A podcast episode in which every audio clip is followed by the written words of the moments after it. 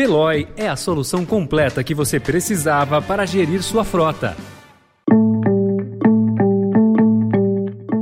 Olá, começa agora mais uma edição do Notícia no seu Tempo, um podcast do Estadão para você ouvir as principais informações do jornal. Esses são os destaques do dia. Senado propõe regras sobre inteligência artificial e restrição ao uso de reconhecimento facial. Após ata do Copom considerada amena, Lula é aconselhado a baixar o tom de crítica. E as tragédias causadas pelo terremoto na Turquia e na Síria, que estão comovendo o mundo. Hoje é quarta-feira, 8 de fevereiro de 2023. Estadão apresenta Notícia no seu tempo.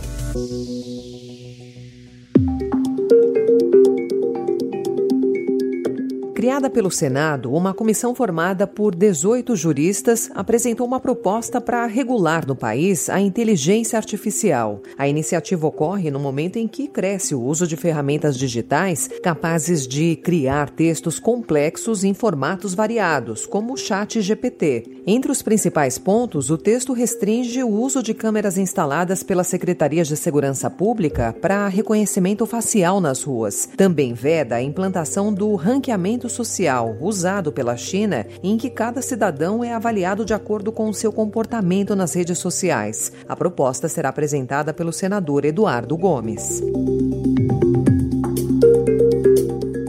E numa espécie de intervenção na Comissão de Ética da Presidência da República, o presidente Luiz Inácio Lula da Silva destituiu ontem três dos sete integrantes do colegiado. A decisão não tem precedentes, uma vez que nenhum dos demitidos pediu para sair. A dispensa ocorreu após o Estadão revelar anteontem que a Comissão de Ética beneficiou aliados do ex-presidente Jair Bolsonaro. O colegiado concedeu quarentena remunerada a dez ex-ministros, embora alguns deles nem tenham a apresentado proposta formal de emprego. Os ex-conselheiros avaliam agora entrar com uma ação judicial contra a decisão, já que o mandato de três anos não foi cumprido. Procurada, a assessoria da presidência não explicou as razões da mudança.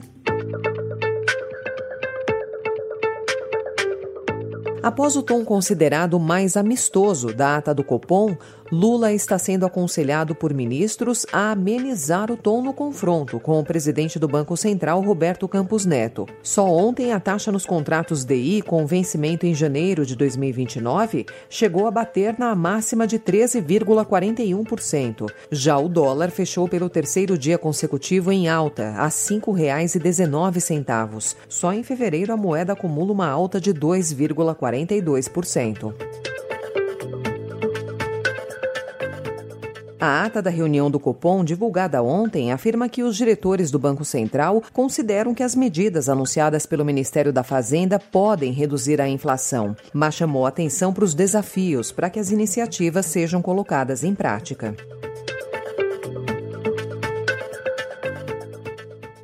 The main reason in the case of the autonomy of the central bank is to disconnect the cycle of monetary policy to the political cycle because they have different plans Em palestra em Miami, nos Estados Unidos, o presidente do Banco Central, Roberto Campos Neto, afirmou ontem que a autonomia do órgão tem como objetivo desvencilhar o ciclo de política monetária do ciclo eleitoral, porque os dois circuitos têm diferentes lentes e diferentes interesses. Em meio às críticas de Lula à autonomia do Banco Central, a taxa básica de juros e a atual meta de inflação, Campos Neto também argumentou que a independência aumenta a eficiência das medidas da autarquia e assim reduz o custo da alta de juros para a população.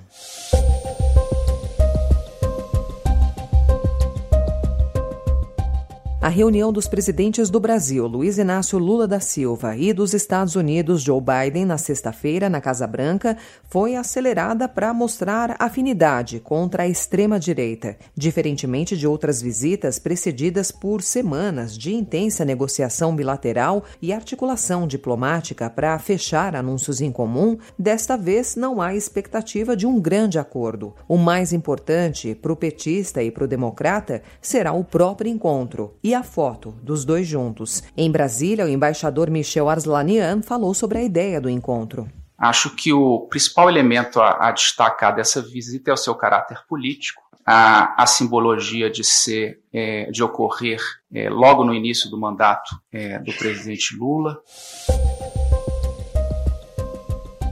A Polícia Federal prendeu ontem quatro oficiais da Polícia Militar do Distrito Federal na quinta fase da Operação Lesa Pátria, que investiga os atos radicais do dia 8 de janeiro em Brasília. Os alvos são suspeitos de omissão diante dos ataques. Um deles é o coronel Jorge Eduardo Naime Barreto, que era o chefe do Departamento Operacional da Polícia Militar. As defesas dos oficiais presos ontem não foram localizadas até a conclusão desta edição. O diretor-geral da Polícia Federal, Andrei Passos Rodrigues, impulsou ontem o novo superintendente da corporação em São Paulo, Rogério Giampaoli, que repudiou os atos extremistas de 8 de janeiro.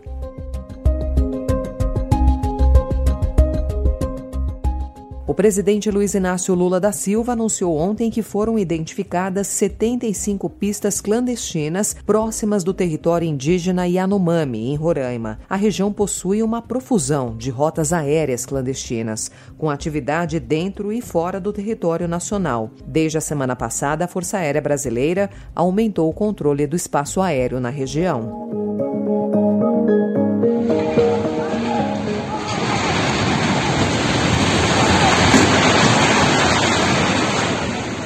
Construções precárias e sem estrutura para resistir a tremores e um grande número de refugiados sírios vivendo em situação vulnerável aumentaram a letalidade do terremoto que abalou a Síria e a Turquia na segunda-feira. O número de mortos passou de 7 mil, com milhares desaparecidos ainda sob os escombros. A situação dos refugiados também contribuiu para o tamanho da tragédia. O terremoto pode afetar cerca de 23 milhões de pessoas, segundo a Organização Mundial da Saúde, que prevê um balanço de 20 mil mortos. Equipes de resgate e voluntários de diversas partes do mundo chegaram ontem à Turquia e à Síria, onde as buscas por sobreviventes se intensificaram.